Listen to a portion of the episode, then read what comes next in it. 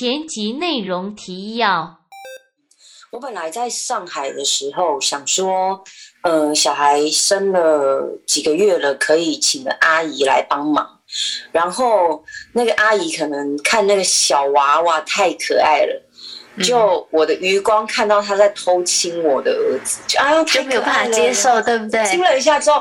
我就觉得说，你连打扫也别来我家，太恐怖了。然后我真的吓死了，然后我就不敢找人帮忙。对，嗯。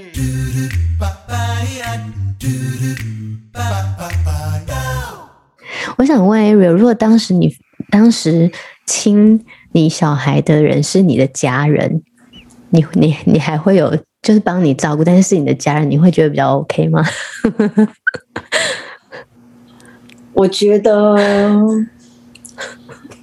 我觉得可能这个问题好难哦。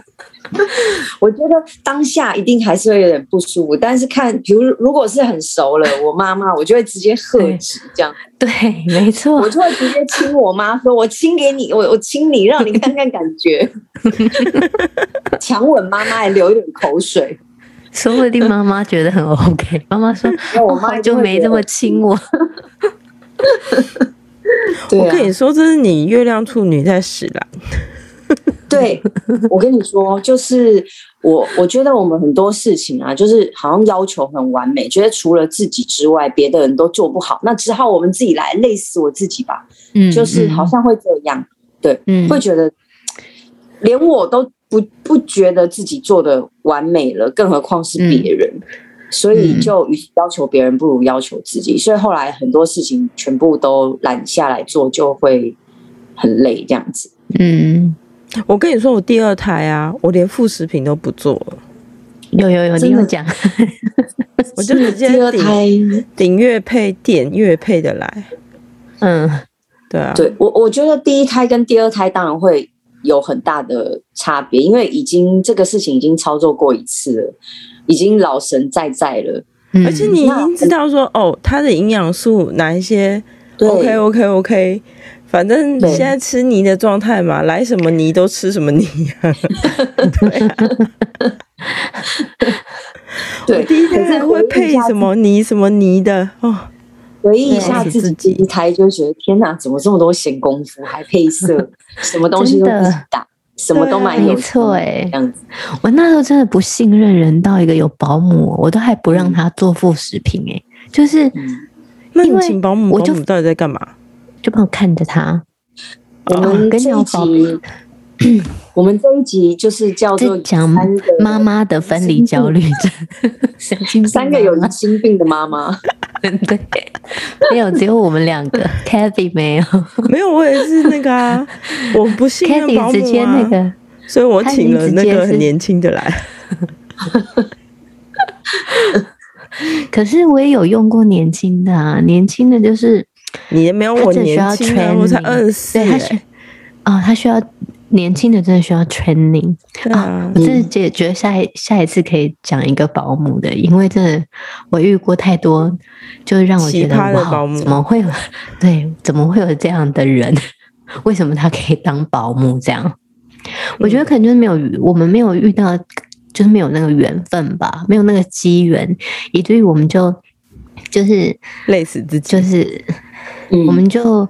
在生活中无形有形的把自己训练成一个好像都要靠自己，然后好像自己就越做越好，然后好像也别人都没有做的我好这样子，嗯，就就开始不信任别人，然后就所以去幼稚园的时候也是啊，因为我就会想到，哎，老师要一般要照顾这么多的小孩，他真的有办法好好的 take care 到我的女儿吗？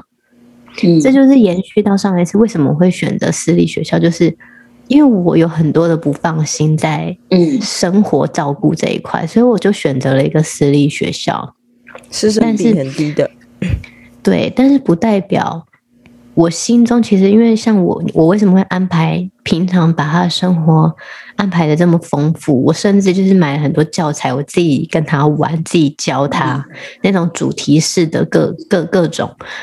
就是因为我还是希望他可以学到那些，但是他的他在我选学校的时候，他的生活照顾跟就是语言的环境，可能被被我放在了第一顺位，所以我就选了私立的学校。嗯、对啊，因为你知道很难两者兼顾嘛。当然，对啊，对。其实我这中间我还想说，我是不是要去开个幼稚园？就是 有没有人疯狂？就想说我应该开一个，就是。就又可以很好很好，然后就是生活照顾又很好，师生比又好的学校，然后又可以有主题式教育的学校，你知道吗？操场，又可以对愿对愿景很大，但是就想一想就觉得这怎么可能嘛？如果我都能做到的话，怎么可能现在会没有这样的没有这样的学校？嗯，对，我觉得在呃分离焦虑症这件事情。应该也是一样，建立在呃，在选学校的时候就要有所了解，那信任学校之后，那妈妈爸爸自己要有一个、呃、心理准备，心对心理准备。那心理准备的话，不要让小孩发现你也在焦虑。没错，嗯，我觉得这个很重要，自己要聪明哦，对自己要很稳重之后，再去告诉小孩这件事情。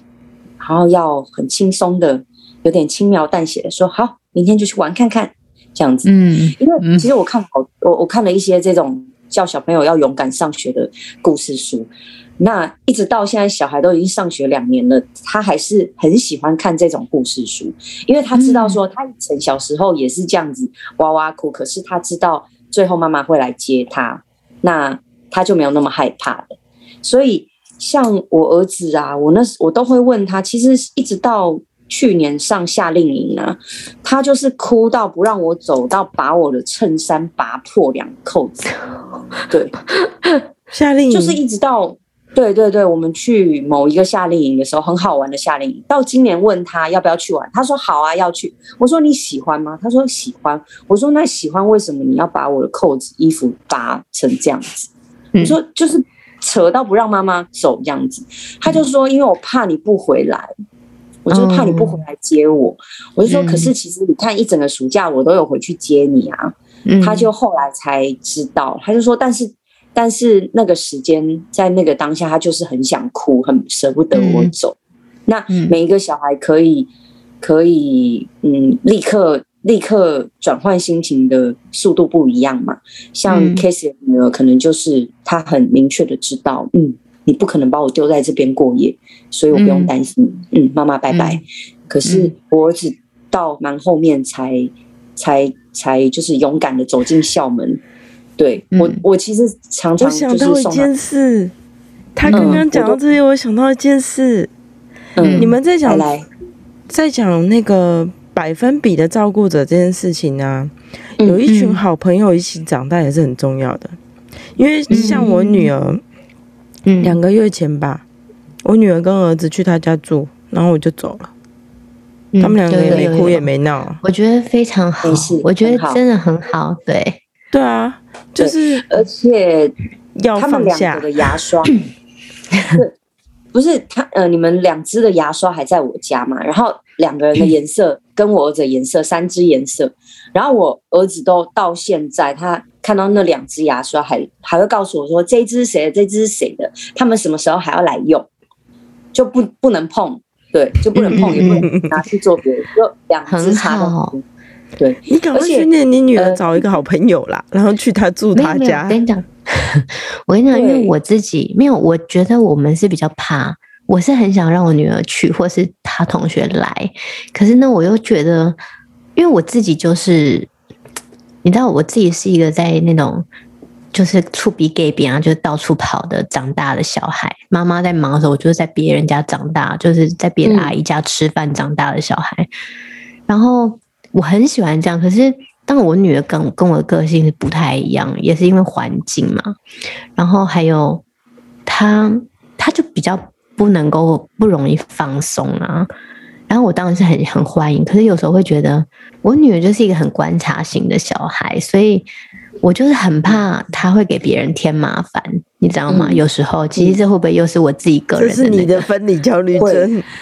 对对，因为我不想要麻烦到别人，会觉得说哦。我自己照顾一个小孩就这么累，如果我把小孩子送去别人家，那别人要同时又要照顾他自己的小孩，又要照顾我的小孩，我会不会就是对人家很不好意思？这样，我们请 Ariel 来讲解，照顾一个小孩比较简单，还是照顾三个小孩比较简单呢？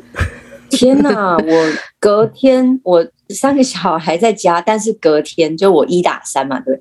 然后隔天我送回去的时候，是看到我的人都给我拍拍手，说太厉害了。可是其实我真的觉得三个比一个好顾非常多，真的非常多。因为他们三个哦，如果其中一个哭了，我就在旁边淡淡看了一眼，说：“你们想办法让他不要哭，不然你们都别吃饭。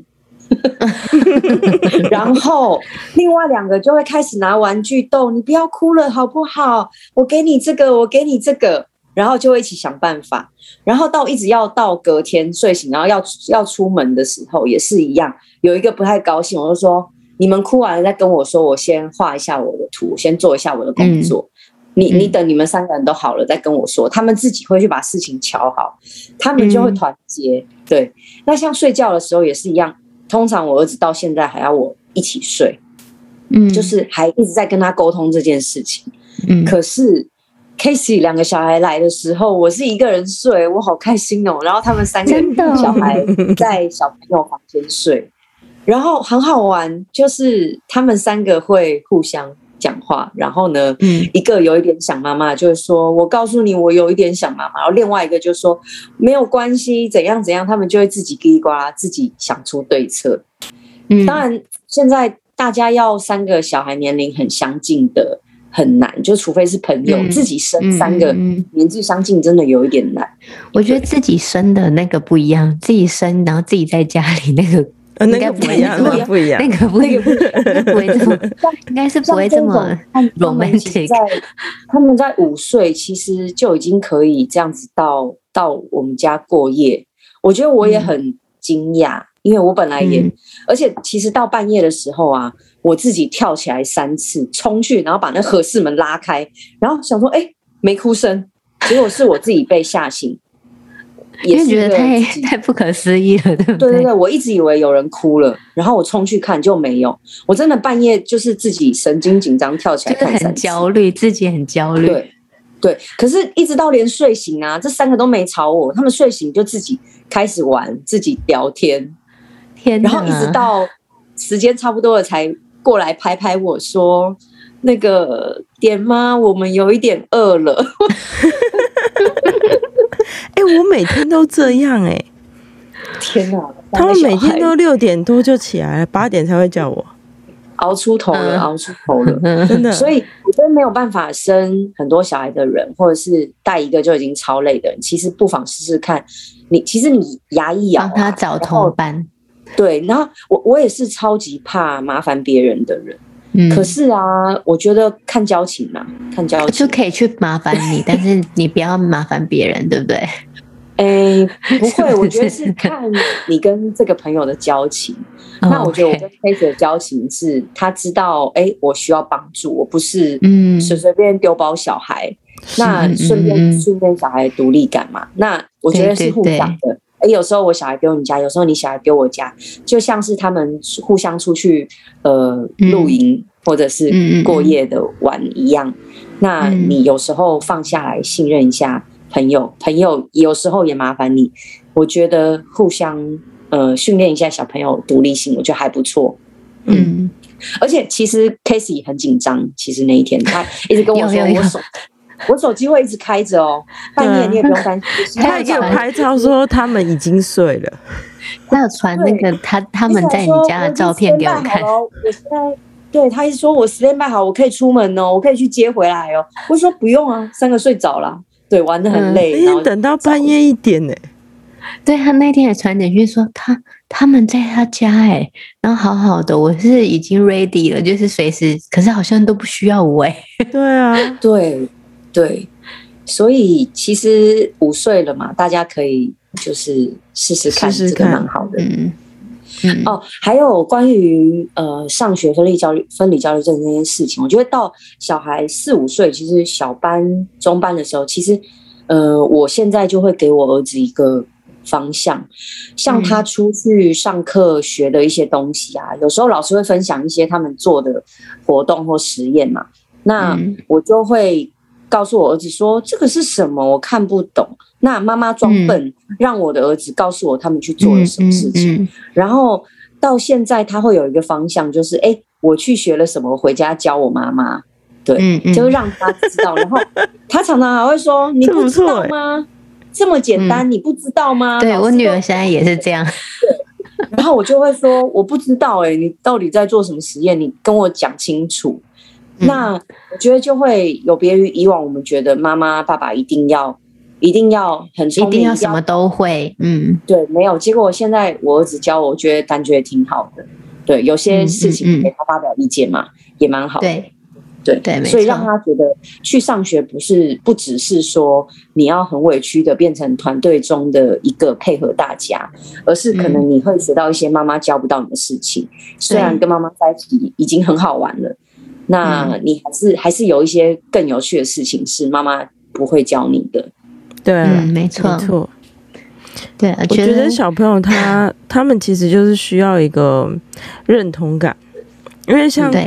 像嗯、呃，我小孩他们就学校就一直玩嘛，然后我们现在，呃，因为学校就是分不同的区域的关系，所以我们现在把家里也变成，比如说学习区啊、积木区啊、读书区啊，然后什么做串珠的区之类的，然后我们就照学校的方式这样子做，嗯、然后他弄出来就会说。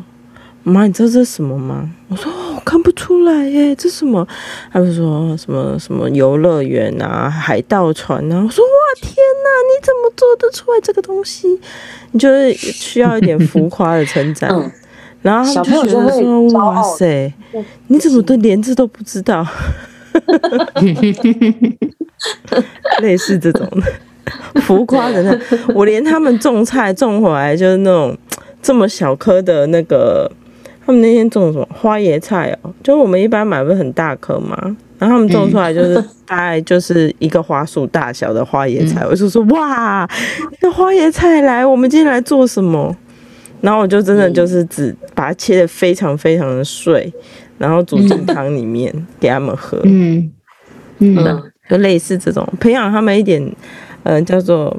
荣誉感啊，然后对对对，荣誉感没错，荣誉感，然后一些一些赞，他们有一些自我的成就。你看，就像我们也需要、嗯、当个妈妈，也需要就自我成就感。嗯，对啊，对对对，没错，对啊，他们也是需要。对啊，在尤其在一个陌生，应该说一个新的环境。嗯，对啊，嗯，因为幼稚园虽然你看，像我们现在读到中班，其实那那个环境对他们来说还是一个有别于。家里最放松的状态，因为小孩在幼稚园跟在家里是两个样。我家的是啊，就是他在学校会比较比较乖，然后会非常的知道什么是规矩，我不能犯规，我不能怎么样怎么样。可是他在家，他会去挑战你的挑战极你的极限。然后我就说，嗯，你在学校会这样吗？学校是可以这样。他说，哦，那是因为。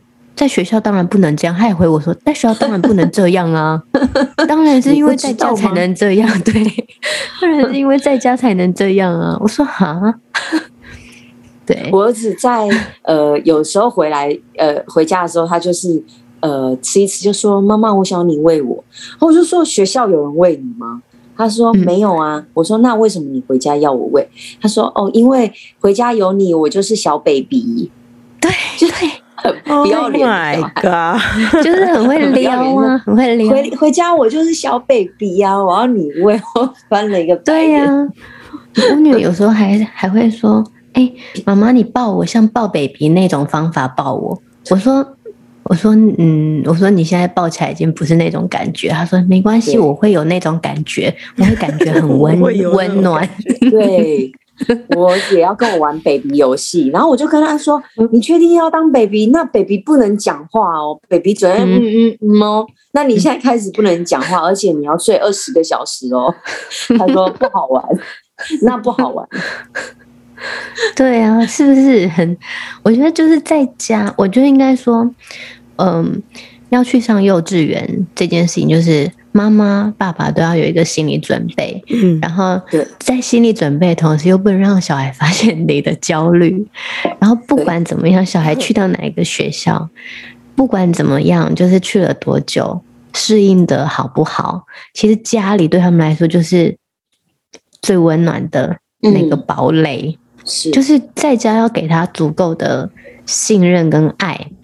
嗯，然后要让他知道，他就算在学校不开心，发生什么事情，开心与不开心，就是我们都会陪他一起面对，会听他的分享，然后去帮助他遇到什么事情，或者是他哪里不太开心。我觉得如果有这些就是步骤的话，小孩子会比较对新的环境也比较容易放心。就是愿意去信任，嗯，因为他会知道说，哦，就算我今天在学校发生什么事情，我回家我我还是会让我的爸爸妈妈知道。嗯，对啊，嗯嗯嗯，对啊，我觉得，我我觉得，总之就是在前面，呃，如果是自己带，呃，自己带过来的妈妈才会有这个到学校的分离焦虑症问题。因为如果一开始就有送公托、送托儿或者是保姆的话。嗯其实小朋友在很小的时候就已经习惯每天早上会出去，晚上会回来。对，那这个是另外一回事。那我们的小朋友一般这种就是到上学的时间，呃，一定会有这个分离焦虑症的可可能发生。嗯嗯嗯。那只是这个时间会多长，然后我们要怎么面对？这样，我觉得除了我们对找找了学校有这个信任，然后有了解之外，其实应该爸爸妈妈们可以。就是在找学校之前先，先先想好说，当然你的重要性是什么，然后在跟学校在接触了解的时候，你也可以问一下老师在这方面有什么措施。嗯，那当然不是说让老师要一对一的 handle 你的小孩，而是可能一开始老师，也许有一些老师他会习惯性就是哎。八点半送来学校，他九点就已经拍了一个小影片，说：“哎、欸，你看，你才走二十分钟，他已经玩得很开心。”嗯嗯，那可能就是一开始让你有安全感，没有要对。老师每天去回复你这个事情，老师没有那么多时间。没错，可是不一定每一个学校他会呃处理的方式是怎么样，你也可以问一下老师，并不是说要求老师一定要二十分钟内先给你影片确认我的小孩没有在哭了，可是。呃，老师给家长安全感也是一个蛮重要的事情。没错，对啊，因为我我我我我们我们学校比较特别，是从来不给照片跟影片的。嗯嗯，对。然后我那时候就问你说，你怎么可以这么放心？嗯嗯，就是在于，因为其实有些学校他不愿意你家长，就是像我老公那样子的做法，有些学校是不赞同的。但是我们是用很很简单的方式让学校知道，说我儿子他就必须得要经过这样的过程，而且我们不希望造成他心里面的任何的阴影，所以我们希望这样子陪他这样过。学校是，嗯，呃，他他给我们的 feedback 是很正向的，所以我们后来就就是让爸爸用这样的方式，然后陪着我儿子度过那段时间，然后，嗯。既然学校尊重我们的做做法，那我们当然也相信学校。对啊，嗯，刚开始在中间，嗯，刚开始在找学校的那个时间段啊，不知道为什么那种嗯、呃、老师虐待学生的这种新闻就会跑出来，因为可能刚好我们在敏感，对，我们在敏感时期就一直敏感这些新闻，对，然后看了就会很恐惧。可是后来我。都呃过了这两年之后，我真的觉得，哎，学校有没有监视器还是什么，这是一回事。可是小朋友回来给你真实的那个感受，我觉得也是，嗯，也是是啊。那当然也有小朋友真的是念到大班都要毕业，他还是很焦虑，还是很恐慌。嗯、当然，我觉得这个事情就是看。看情况去解决。像我我说了那个我儿子四天的这件事情，就是我觉得我有点多方面的评估，加上那时候我也觉得我其实没有很了解这个学校跟老师，然后加上呃，可能当时给我感觉他们园长啊，一直到老师没有让我信任，所以我才会就是四天就就直接退掉不念。嗯，对对对。但是后来的学校其实。呃，就算小朋友会哭啊，可是我他没有让我感受到说，哎、欸，小朋友回来真的是恐惧去学校这件事情。嗯，所以嗯，我当时当然确实真的是很纠结，说是不是妈妈自己不放心，所以给小孩念四天就不上了，是不是我没有，嗯、是不是我我自己在焦虑这样子？这个也也有过想法，嗯、所以我才说前期的对学校的了解跟老师的面谈的时间，嗯、那好好把握这个你了解老师观察学校的这个机会，嗯嗯、然后多问一些你的问题。那老师们他们都是有经验的人，他会呃用他的经验去回复。那我觉得多比较是好的，因为你会知道每个学校不同的差异，那你会知道哪一个比较适合你。没错，就是我觉得有三个信任，就是家长跟小孩之间，然后小孩跟学校，还有我们家长跟学校之间的沟通跟信任有没有达到一定的程度？就是因为你其实有时候。我相信有很多学校，就是因为我听说了，就是一送去就马上就就是要分离的那种。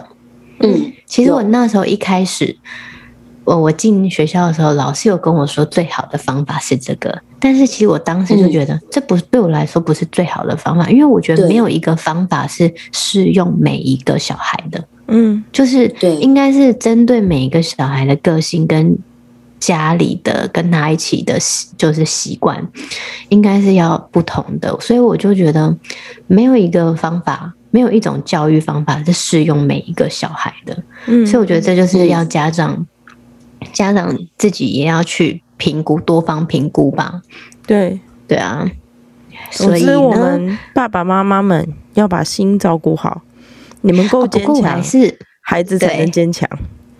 不过我 我这边真的要呼吁一件事情，就是就是不管现在有没有人有没有保姆在听我们的节目，不管你是年轻还是不年轻的，我真的觉得呢，不要因为我知道你很爱小孩，但不要就是去亲小孩，亲别人，的小孩，真的，嗯，他真的对。对，真的不要，因为你知道，我其实就曾经就是经过。我家楼下，然后去去 的路上的那一间，嗯，然后因为他窗户没关，我就看到有一个保姆亲了小孩子的 baby，一个 baby 的脸，Oh my God，然后我，我就愣了一下，然后我就跟他对看，保姆下一秒就把窗户窗帘拉起来，然后我就，然后我那时候心里一直就是，其实我经过的时候，我心里就一直很。你是公立的还是私立的那一间？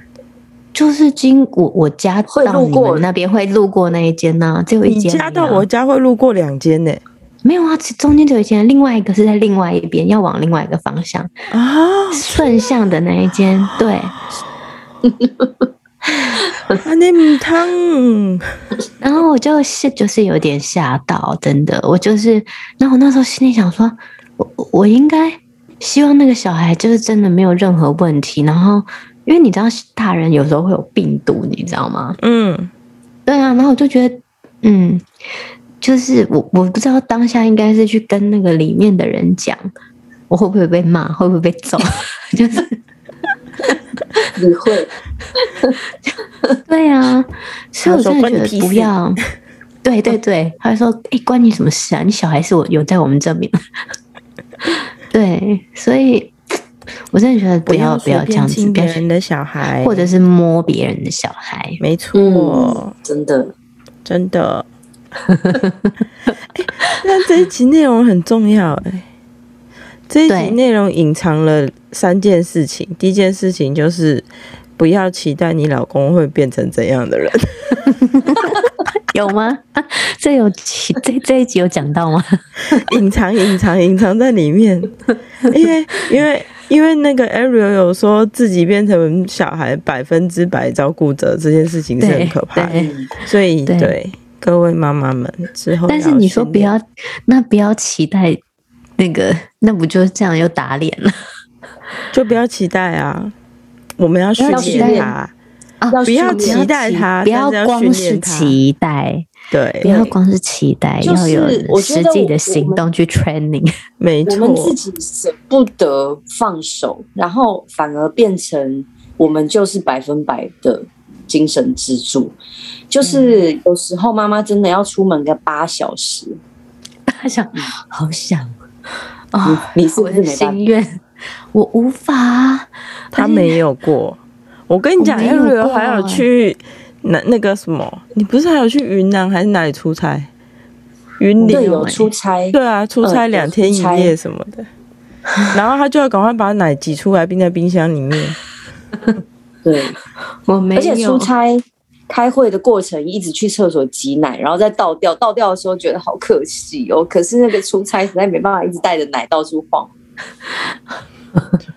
我没有哎、欸，我就是一个被完全就直接在家的一个人，被绑在家的人。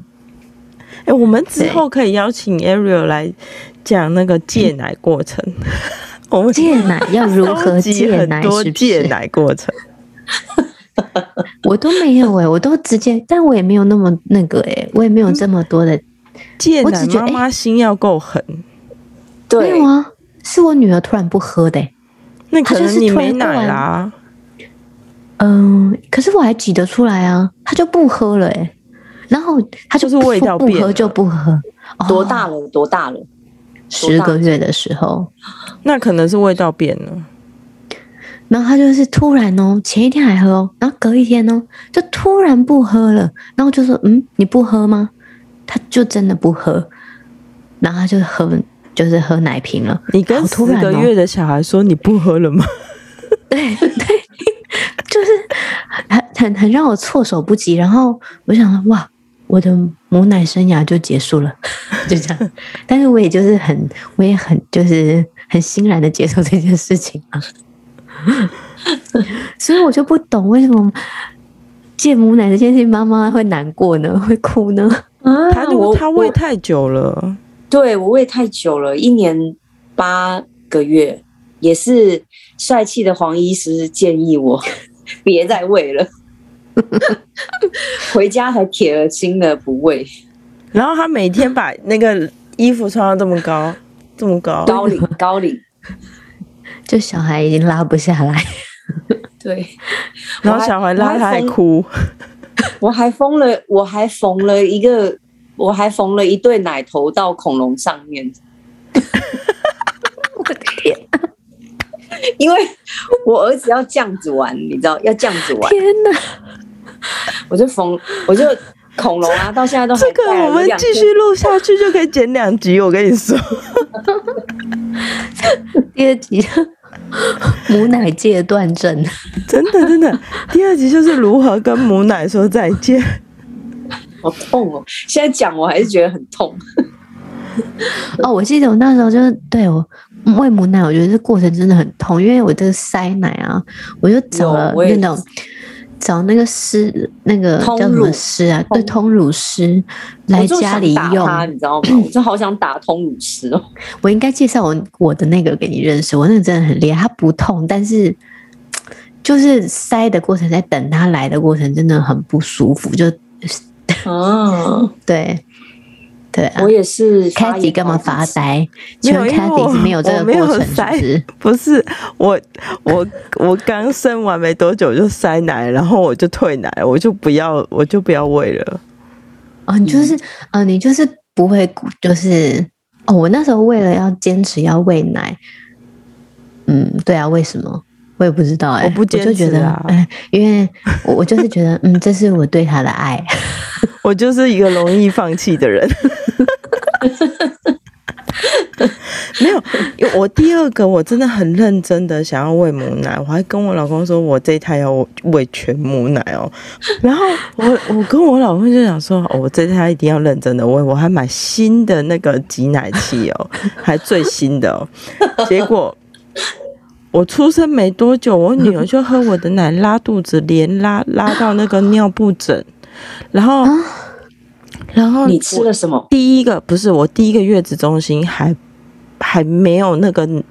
判断的能力，他一直说哦，呃，可能是呃尿布的问题，哦，可能是什么什么的问题。嗯嗯，然后，然后我不是跟我不跟你讲说，我第一间月子中心很烂，然后就换到另外一间去。嗯、就换到另外一间去之后，因为他们是直接跟医院配合的，那小儿科医生来，他就说这小孩都吃什么？我就说他喝我的母奶，然后他就说那你先把母对你先把母母奶停掉，你先让他喝配方奶看看，就是他一喝配方奶，他就不拉肚子了。然后他不拉了之后，医生就跟我说：“那你就先暂停喝母奶。”然后我就塞奶了。然后我当天晚上就发烧，发烧就去医院，然后医院就给我那个就是消炎镇痛解热的。然后我当天晚上就找通乳师来通了之后，我就说有没有人可以让我瞬间退奶的？所以我就很快就退奶了，我就不会啦。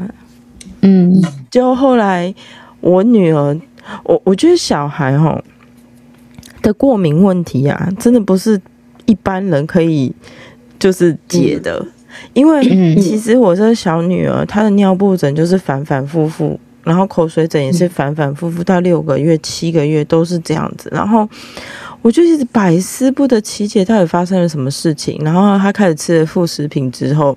那个整个疹子也是，我后来就去找了所谓的帅气的黄医生，帅气的黄医生就那时候九个月，我就面去咨询诊，他就说：“你说他之前喝母奶过敏？”我说：“对。”那你现在给他喝什么奶粉？我说：“说什么什么奶粉？”可是那时候喝了就没有过敏了，但是他后来口水疹跟尿布疹的问题还是就是阶段性的会跑出来，就黄医生就说把奶粉换掉。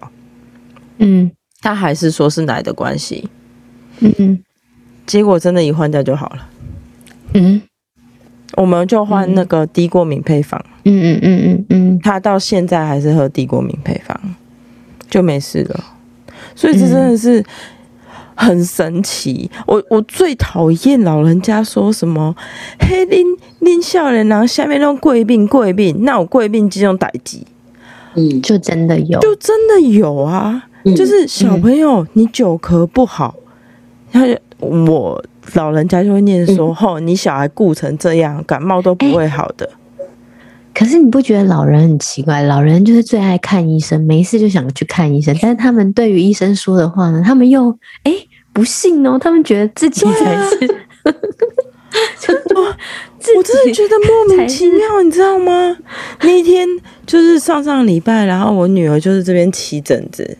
两边起疹子，然后我就就一直在分析他吃的食物，然后后来我就觉得应该是芒果，嗯、然后我就停停下来不让他吃，他就好了。就那天回、嗯、回家回回我妈家的时候，我妈就拿芒果出来，啊没就是吃这个，结果我就说，我们家女儿就跟我阿妈讲说。我妈妈说我不能吃这个，我会过敏。嗯、阿妈就在那边说：“过敏，过敏，过过敏，这这是你妈那是安怎？下面都没当家。”我心里就想说：“啊，就真的过敏啊！他就一吃就全部长疹子啊！我找了好久才找到原因诶，然后结果他一不吃他就没事了。嗯，我心想说，到底是？”然后我我我先生就一直劝导我，他就说：“他说你不要跟老人家计较，在他们生存的、嗯、他们生活的那个世界呢，就他们小时候那个世界，污染没那么多。对对，所以他们可能真的没有过敏这件事情。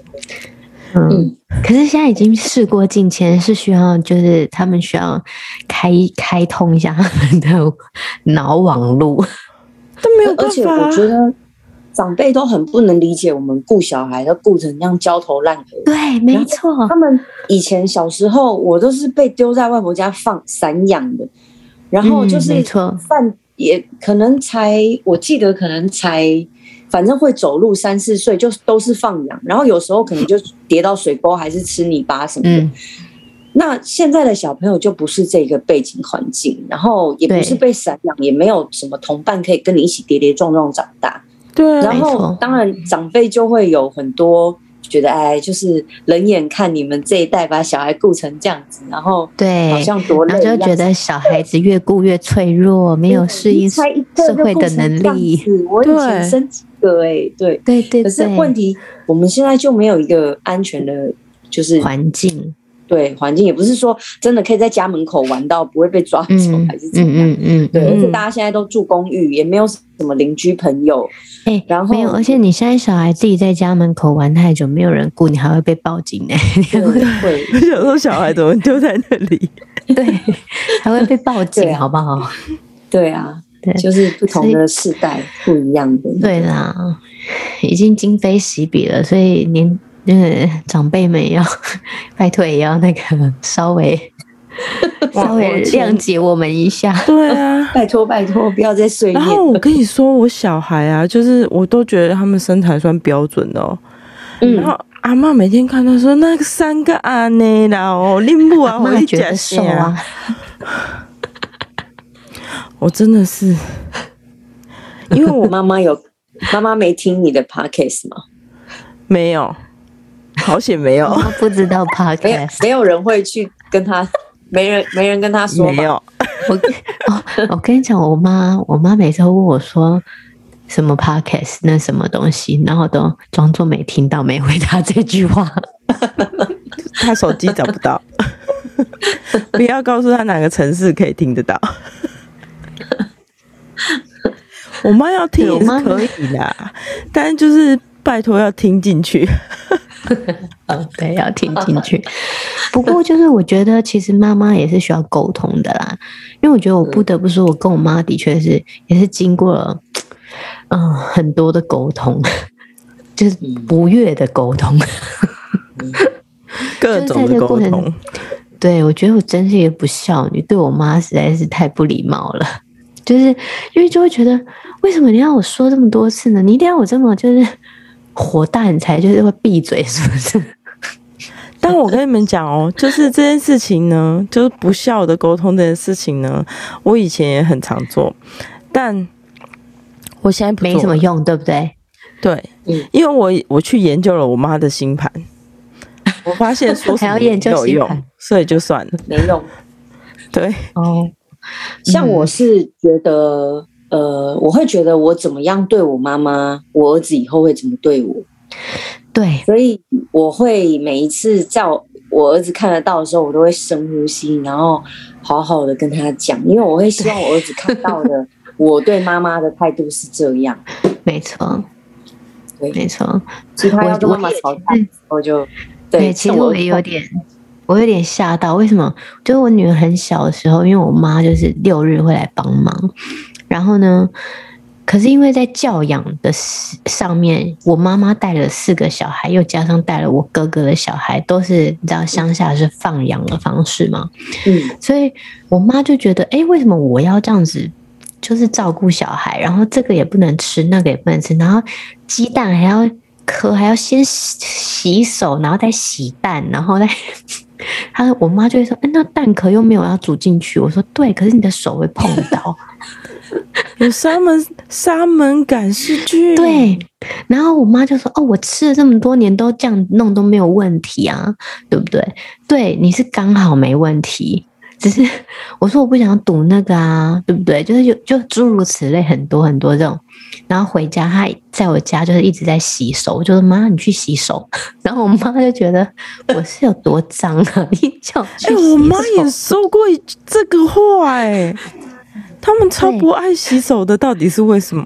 对，然后我就看到我妈洗手，就是根本就是直接用水这样子，然后手湿了就好了。那我说你那样不叫洗手哎、欸，我说你，请你用，我说请你可以请用那个，没有没有，就觉觉得就是就是经过很多沟通，我为什么刚 Ariel 讲 Ariel 说，嗯、呃，他觉得他怎么跟长辈讲话。就是小孩会怎么？我觉得我现在啊，像我女儿现在，有时候她对我讲话态度不是很好，或者是她现在已经很会顶嘴了，或者是用我讲过的话来，就是、嗯、就是来来顶我这样子。嗯，我就想到，可能我小时候他那个在他面前有跟我妈妈顶嘴，可能对，可能现在正在我正在我正在接受报应吧。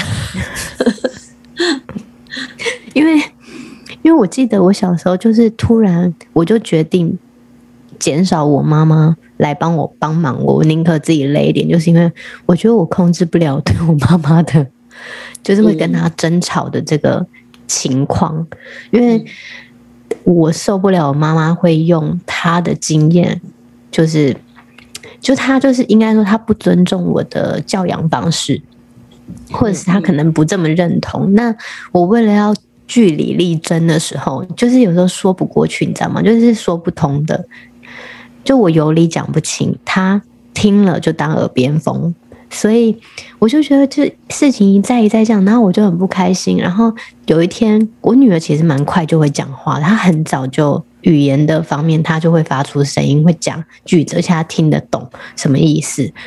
她就说：“妈妈，你为什么凶？”她说：“你为什么？”跟外婆讲话很大声，你生气吗？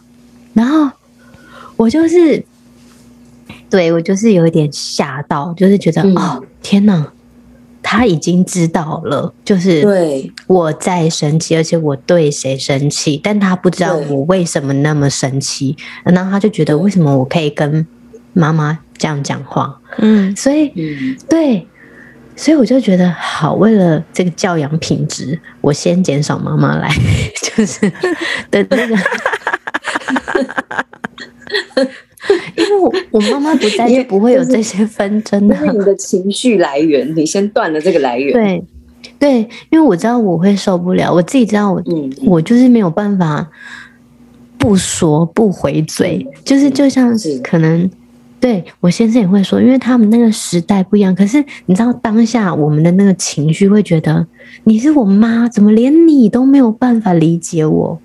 真的啊！可是我对，后来我们三个都没有妈妈帮忙带，最后都自己带。对，可是后来就是妈妈减少来，我妈后来就就就他们可以啊。我不是有的时候放风，我妈把他们带走。对，我觉得很奇怪的事情就是，当我减少就是他每个礼拜来的时候，我妈竟然好像默默的，她开始在尊重我的教养方式。我觉得这也是一个很好，就是我我觉得我妈很值得 就是称赞的地方。她就是默默的有在有在呃改变，但是呢，虽然她就改变成两套，就比如说来我家的时候是这一套，但是她在家的时候还是维持她那一套。对对啊，嗯，我觉得时间上的调整可能也有差。如果是常常生活上的照顾，这样当然细节矛盾会比较多一点。可是如果是一种哎、欸、偶尔去找外公外婆玩的那一种概念的话，嗯，那有时候他做了一些我们比较没有办法接受的事情的时候，好像也比较可以。嗯，对，我们的接受度会比较没有。我现在对，就是我妈，就是比如说给我儿子女儿喝那个很很甜的优格或者什么，我都已经 let go 了。但我唯一没有办法接受的是，就是像我儿子回去，他就会软烂阿妈喂他吃饭这件事情，我无法接受。因为有阿妈，我就是小 baby。对 对。他的软烂个性就是在阿嬷面前就是一览无遗，然后阿嬷就说：“啊，你还是邓来哦，阿嬷给你吃安尼，咖喱起你家也看不然你，不然你要不要试试看？就是就让他软烂，然后你你就是也不要那个，说不定他就是为了要得到你的那个，得到你的会无极限哦，会无极限对哦，会吗？我儿子会无极限哦，他软烂可以无极限哦。”你儿子在我家也算是有一点软烂，对啊，他就是个软烂的人呢，很可爱哦。我就讲到那个之前呢、啊，我为什么会说你不然就让他软烂看看？就上一集啊，你知道我女儿就是一直在哭，然后我我那时候每天送她上学的每一天哦，我都是流超多汗的，就是不是因为天气热，我是一个我是一个算是比较怕冷的人。然后体温也比较低，我不是因为我是因为太紧张，我每天送他去，因为他都会哭。虽然我看起来很镇定，可是我整个都是汗流浃背。我每天哦，因为他哭的那个情绪跟那个会让我很，就是我一直在在，就整个人生理状态已经是就是已经很紧张，然后对，然后我那时候就一直好，好不要哭，不要哭，我都安慰他好，不哭不哭，待会妈妈就来接你了，你知道吗？突然有一天，我就是就是我自己也有点疲乏了，然后就说，我说没关系，你哭吧。我就说，我们就坐。我说没关系，我陪你坐在这边哭。但是我说，我就牵着你的手。我说我们不要一直这样子抱来抱去，抱来抱去了。我说我想要跟你坐着，然后我牵着你，然后我抱着你的肩膀。然后我说，我说你哭吧。